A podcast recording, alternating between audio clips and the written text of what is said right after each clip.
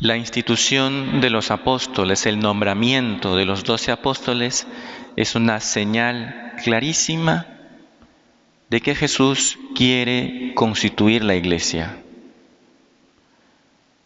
A lo largo de las páginas del Evangelio, el Señor realiza muchos actos fundacionales, es decir, distintos actos que nos están mostrando que Jesús quiere formar un nuevo pueblo de Dios. Pasar del pueblo de la antigua alianza al pueblo de la nueva alianza. Así, por ejemplo, el bautismo del Señor ya es un acto nuevo, distinto.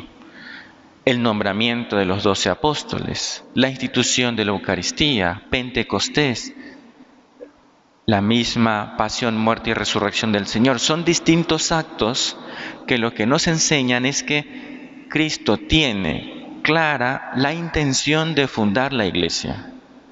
Y esto lo decimos porque el nombramiento de los apóstoles están allí, esa conocidísima lista, es un hecho histórico, no se puede negar eso aparece en, todos los evangelios, aparecen los doce apóstoles, aparece su nombramiento, vemos que el Señor dedica un tiempo en la oración antes de dar este paso importante, cosa que ya nos enseña que para Jesús tiene un valor divino lo que está realizando. Incluso el hecho de que en la lista esté nombrado el traidor, pues también significa mucho porque eh, habitualmente si uno quería enaltecer a una persona o, su institución, pues a los malos elementos los sacaba de la lista. Pero en el caso mm, de la iglesia no, también está allí, aunque es el traidor. Es decir, Cristo tiene claro que quiere fundar una iglesia sobre el cimiento de los apóstoles. Conviene esto recordar porque por ahí pues hay mucha y mucha doctrina que quiere separar a Cristo de la iglesia. Incluso alguno dijo, bueno, Cristo vino a fundar el reino y le salió la iglesia. O sea, le salió. Como que, bueno, ya, no le quedó otra, ¿no? Ya. No es así. Quiso fundar la iglesia, quiso fundar el pueblo de la nueva alianza. Y eso para nosotros es significativo porque somos miembros de, de la iglesia. Somos miembros de esta iglesia, de este pueblo que fundó Cristo.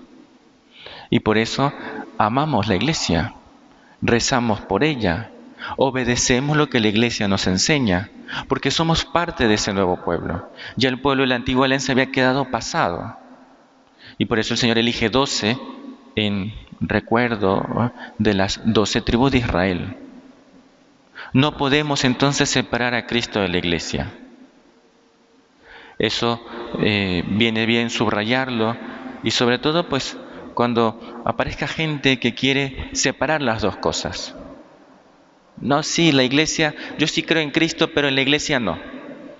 Yo sí creo en Cristo y me gusta su mensaje, pero la iglesia ya es una institución estructurada y jerárquica. Sí, tiene una estructura, tiene una jerarquía, pero así lo ha querido el Señor podía haber salvado al mundo de otra manera, sin contar con los hombres, sin contar con la iglesia. Sí, lo podía haber hecho, pero Cristo ha querido contar con todos nosotros, que somos parte de la iglesia. Y digo somos porque también hay por allí esa tendencia a mirar a la iglesia desde lejos. La iglesia debería, la iglesia debería hacer esto, debería hacer aquello. La gente lo dice como si no formara parte de ella como si no fuera parte de la iglesia, como si la iglesia no fuera nuestra madre. Vamos a pedirle entonces al Señor en esta fiesta de los santos apóstoles que nos ayude, por un lado, pues a entender, Cristo quiso la iglesia, y por otro lado, a, amar la iglesia y sentirnos parte de ella. Si queremos sacar adelante la iglesia, la sacamos todos. La iglesia no, no es la jerarquía solamente.